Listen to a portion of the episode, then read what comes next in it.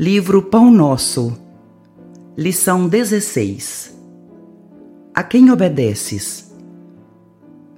E, sendo ele consumado, veio a ser a causa de eterna salvação para todos os que lhe obedecem. Paulo.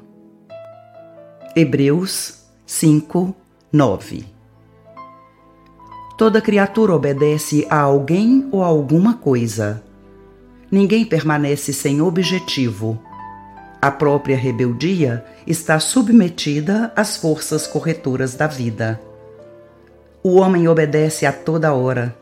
Entretanto, se ainda não pôde definir a própria submissão por virtude construtiva, é que, não raro, atende antes de tudo aos impulsos baixos da natureza, resistindo ao serviço de autoelevação quase sempre transforma a obediência que o salva em escravidão que o condena.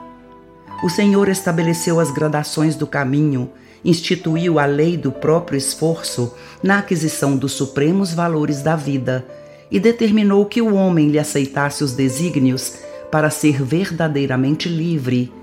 Mas a criatura preferiu atender à sua condição de inferioridade e organizou o cativeiro o discípulo necessita examinar atentamente o campo em que desenvolve a própria tarefa. A quem obedeces? Acaso atendes em primeiro lugar às vaidades humanas ou às opiniões alheias antes de observares o conselho do Mestre Divino?